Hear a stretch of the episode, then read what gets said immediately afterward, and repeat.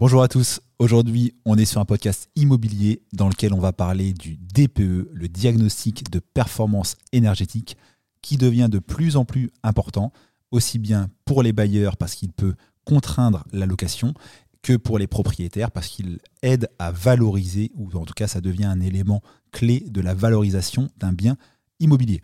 Pour ceux qui me découvrent, Patrick Magalaès, je suis agent immobilier et j'édite des vidéos de conseils sous le nom Les conseils en IMO de Patoche qu'on trouve sur Instagram et surtout sur TikTok où je fais un ou deux lives par semaine. Ce qui m'a donné envie d'enregistrer euh, ce podcast, c'est mon expérience personnelle.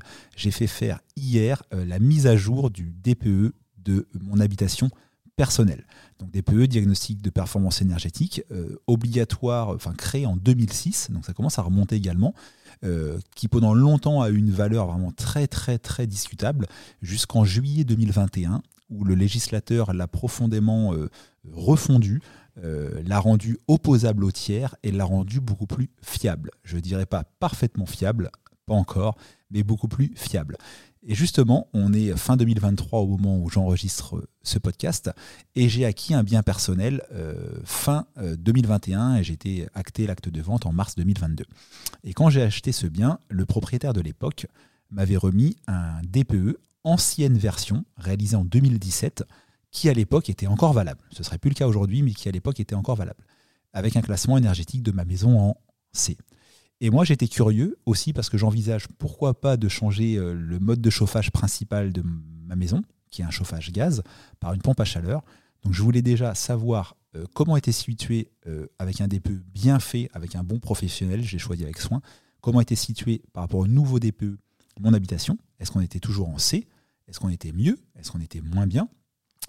Et également, je voulais simuler, et ça j'ai pu le faire avec l'aide du diagnostiqueur à la, à la fin du rendez-vous, simuler le changement éventuel de classe euh, en installant une pompe à chaleur euh, RO, en remplacement de ma chaudière au gaz.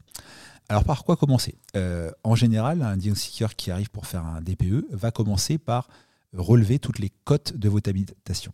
Je prends mon exemple, vu que j'ai une maison sur une partie qui est des années 90 et une autre partie où on a une extension qui a été faite en 2014, donc avant que j'achète la maison mais qui est récente, j'avais des plans réalisés par un architecte que j'ai fourni au diagnostiqueur il m'a tout de suite répondu qu'il doit recoter intégralement la maison parce que effectivement la superficie habitable euh, annoncée dans un DPE influence euh, le rendement final, le classement en, consommation euh, par mètre carré et rejet de GES, gaz à effet de serre. donc du coup, il a tout recoté et je vous le donne dans le mille, même si ce n'était pas une surprise pour moi. La maison est finalement un peu plus petite que ce qu'elle m'a été euh, soi-disant vendue fin 2021-2022. Mais j'en suis pas étonné, je m'en doutais bien de moi-même, ne serait-ce que visuellement. En tout cas, la cote euh, précise d'un bien d'habitation est une étape incontournable pour le DPE. Euh, une pièce, sauf si elle est parfaitement carrée, parfaitement rectangle, ce qui est assez rare, ça se mesure avec soin. Les recoins, les angles, etc., les placards influencent sur la surface de votre bien et donc sur la surface qu'on va rentrer dans l'outil du logiciel du DPE qui influera au final sur la note. Donc vraiment une relève précise des surfaces d'habitation. Après, il y a une relève également précise euh, des surfaces euh, vitrées, par exemple, et de leur orientation. Donc un, bon diagnostiqueur va vous demander bah, soit de justifier euh, des factures pour voir si votre double vitrage, par exemple, est du 4-12-4, 4-16-4, 4-24, donc pour simplifier un double vitrage plus ou moins épais, s'il contient ou pas un gaz, de type gaz argon ou autre, et tout ça, soit vous avez des factures pour le justifier, là génial, soit bah, si vous avez un, bon diagnostiqueur, il va venir avec un, outil, ça s'appelle un, Merlin laser qu'on vient euh, coller à la fenêtre et qui permet de, voir du coup si la fenêtre comporte du gaz ou pas, et puis l'épaisseur du vitrage. Euh, on mesure également toutes les parois euh, extérieures, tous les murs qui donnent sur l'extérieur et leur exposition, parce que ça influence le DPE. Et point très important, on cherche à savoir ce qui se cache derrière l'habillage des murs, donc souvent derrière le placo, tout simplement. Et là, bah, encore une fois, soit vous devez avoir des factures euh, très détaillées qui permettent de justifier à vos diagnostiqueurs euh, de ce qu'il y a derrière les murs, soit, s'il fait bien son travail, il va démonter avec votre accord des points d'accès pour pouvoir le voir.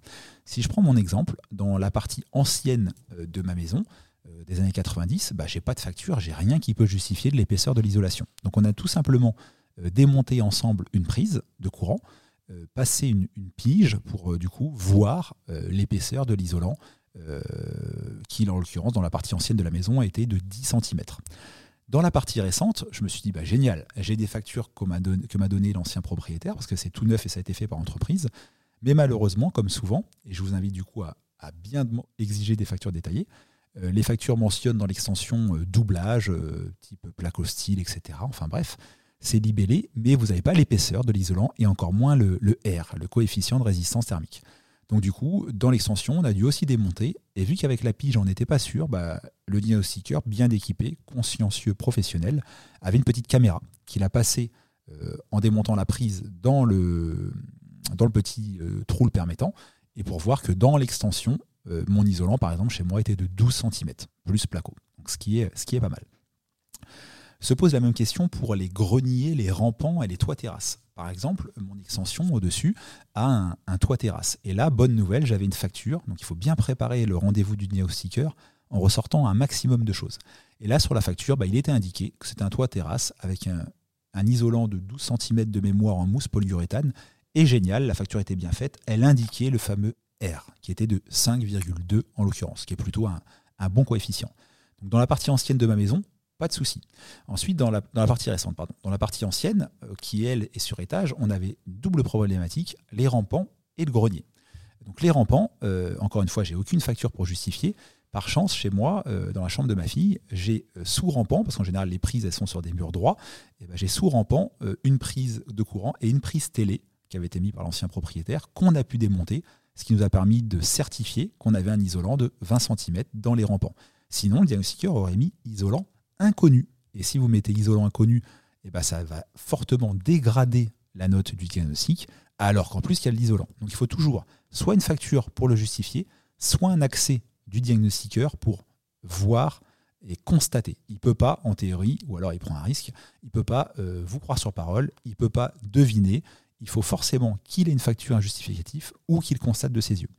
Idem pour mon grenier, on a démonté la trappe d'accès. C'est pas super pratique parce que chez moi elle est vissée pour monter dans le grenier et constater là encore une fois l'épaisseur de, l'isolation.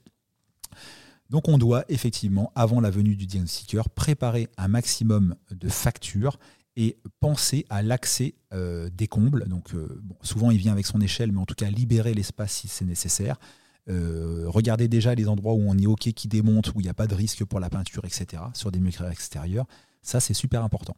Prépare aussi certains justificatifs. Si vous prenez l'exemple euh, de mon extension, elle a été faite euh, en 2014 et le permis de construire délivré en février 2014. Et ça, ça a un impact dans le DPE parce que toutes les années qui sont renseignées, années de pose de l'isolant, années de réalisation d'une extension, années de pose de la chaudière, tout ça a, un impact dans le logiciel fourni par l'État pour le DPE.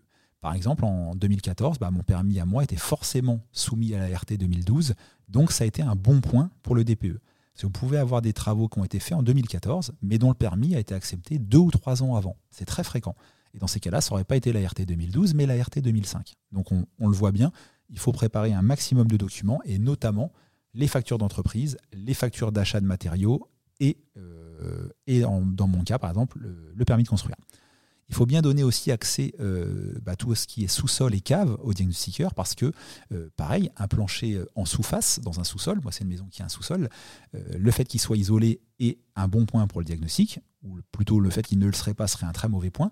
Et l'épaisseur de l'isolant doit également être vue. Donc il faut toujours chercher dans un endroit, souvent, moi c'est lié au moteur de la porte de garage, bah, il y a un endroit où, l'isolant qui est de type polystyrène a été scié pour passer le moteur.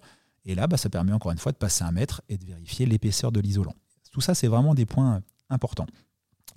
Euh, un point également qui est euh, qui là est une petite astuce pour améliorer euh, éventuellement vos DPE. quand on réalise un diagnostic de performance énergétique, on doit dire sur quoi donnent les murs. Les, certains murs donnent sur l'extérieur, là il n'y a pas grand chose à faire, et certains murs donnent sur ou des planchers sur des sous-sols, sous des dépendances, etc.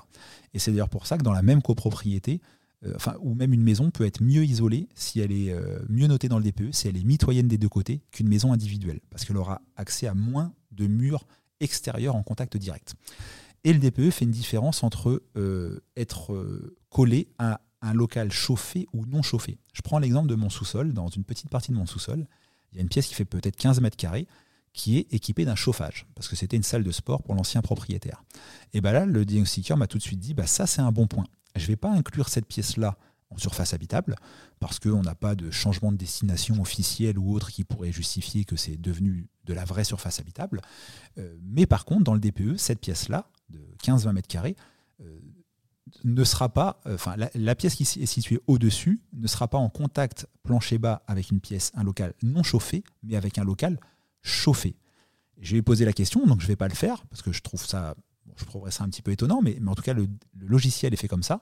Je vais poser la question de, de la partie garage de mes véhicules. J'ai un garage où je peux mettre deux voitures qui est, qui est placoté, euh, euh, propre euh, et qui bien sûr il y a même du carrelage au sol, hein, un carrelage basique mais il y a même un carrelage et qui n'est pas chauffé. Et je vais poser la question de savoir si demain j'installais un radiateur électrique par exemple dans cette pièce là, est-ce que ça améliorerait mon DPE bah, C'est très faible, mais oui, on l'a simulé ensemble, ça l'améliorerait un petit peu parce que du coup mon séjour qui est au-dessus ne serait plus sur un plancher bas avec un local non chauffé, mais un local chauffé quand bien même vous ne le chauffez pas dans les faits, parce que vous, doutez bien que je ne vais pas chauffer mon local, mon garage à voiture, mais le fait qu'il y ait un chauffage rentre dans le DPE comme un local chauffé. Donc ça fait voilà un petit peu un, récap de tout ce que j'ai vu euh, hier euh, et qui montre effectivement euh, qu'il est facile d'améliorer un DPE si on prend le temps d'être pédagogue avec le diagnostiqueur, de lui préparer un maximum de documents, de l'aider dans ses accès et ainsi de suite, et aussi de choisir quelqu'un de consciencieux. Euh, pour vous donner une idée, euh, ma maison est, relativement grande. Le, diagnostiqueur qui est venu hier, euh, et on n'a pas passé de temps à, boire le café, hein, je vous parle du temps qu'on a pris à faire le diagnostic ensemble, a, a, duré plus d'une heure trente pour un simple DPE. J'ai rien fait faire d'autre, un simple DPE, il est resté plus d'une heure trente sur place. Donc si vous avez un diagnostiqueur qui arrive chez vous qui dure, qui vous fait un DPE en 10 minutes ou, qui fait euh, l'intégralité des diagnostics en 20-30 minutes, bah, il faut malheureusement peut-être se poser des questions sur euh, la qualité. Euh, du coup, si certains étaient curieux et ont, bien retenu le début du podcast, ma maison était avant classée en C. Elle est désormais classée toujours en C. Et ça, c'est la bonne nouvelle parce que c'est vraiment pas toujours le cas. Quand on met à jour le DPE avec la nouvelle version, souvent on a des pertes de classement. Moi, je suis toujours resté en C. Ça, c'est la bonne nouvelle.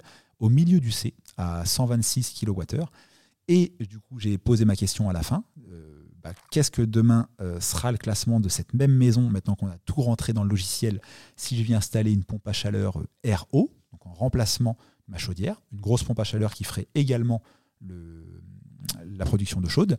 Donc sous réserve qu'elle ait un, scope euh, suffisant, c'est un coefficient de performance, on va dire, donc un, scope de 6 dans mon cas, mais c'est assez standard sur une pompe à chaleur, et ben j'arriverai dans le haut du B. Et ça, c'est quand même une information très intéressante quand on est propriétaire, euh, parce que l'installation d'une pompe à chaleur, selon la taille de la maison, euh, peut coûter 10 à 15 000 euros. moi, ayant une maison relativement grande, je tablerai bien sur 15 000 euros d'installation.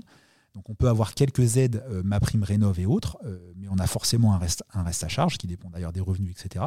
il est quand même très intéressant de se dire que euh, on va mettre beaucoup de temps à amortir le coût, parce que j'économiserai moi quelques centaines d'euros par an entre le gaz et l'électricité, donc je mettrai 20 ans peut-être à, amortir en soi l'investissement de la pompe à chaleur.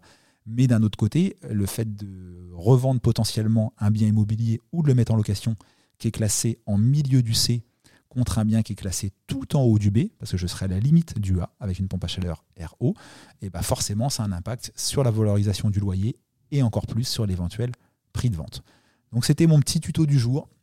Diagnostic de performance énergétique ô combien important, notamment quand on est malheureusement mal classé, parce que pour les bailleurs, ça peut donner une interdiction de louer pour certains logements classés en G, même s'il faut être très prudent parce qu'il y a une notion d'énergie primaire, énergie finale, et en fait il y a très peu jusqu'à fin 2024, 31 décembre 2024, il y a finalement très peu de logements euh, interdits à la location, bien qu'ils soient classés en G, parce qu'il faut analyser le texte et ne pas confondre énergie primaire et énergie finale. J'ai fait des vidéos et des TikTok sur le sujet.